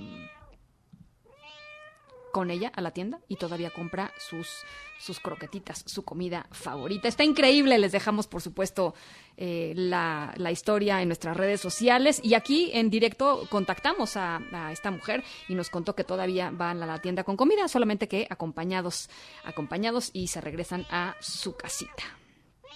MBS Noticias Contigo en Casa tiene para ti notas positivas. Mi existencia. Y si vivo 100 años. Karime López, ¿cómo estás? ¿Qué nos tienes hoy? Ana, buenas tardes. Hoy te traigo una noticia que a mí me encantó. Es el caso de Angelina Friedman. Ella vive en Nueva York y tiene 101 años y acaba de vencer el coronavirus. Su Mm. caso te lo cuento. Ella nació en 1918 en un barco, es hija de migrantes italianos, le dio gripe española, pudo vencerla, años después le dio cáncer, lo venció y ahora nos llega con esta gran noticia, venció al coronavirus. Y lo mejor fue, lo primero que hizo cuando se enteró, pidió hilo para ponerse a tejer. Me parece muy bien. Muchísimas gracias, Karime. Toda la información y más noticias buenas que hay que tener de, vez en vez, noticias buenas, creo yo, en la página de MBS Noticias, ¿no? mbsnoticias.com, ahí pueden encontrar buenas noticias, noticias en general. Si Muy bien. tienen dudas de coronavirus, mitos, ahí lo encuentran. Gracias, Karime. Buenas tardes, Ana. Muchísimas gracias. Buenas tardes. Eh, José Luis Ibarra, rapidísimo, dice Ana, por favor, puedes volver a decir Día del Niño y de la Niña. Mi nieta se llama Jade y quiere escucharlo. Claro que sí, Jade. Día del Niño y de la Niña. Mañana, ya saben, Tatiana aquí y el gran Luis Pesetti para festejar a todas las niñas y los niños. Y nosotros nos vamos ya.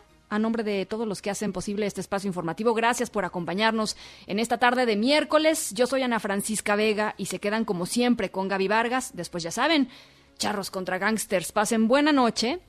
Eh, cuídense mucho, quédense en casa y nos escuchamos mañana. MBS Noticias presentó En directo con Ana Francisca Vega. Información para todos. Este podcast lo escuchas en exclusiva por Himalaya. Si aún no lo haces, descarga la app para que no te pierdas ningún capítulo. Himalaya.com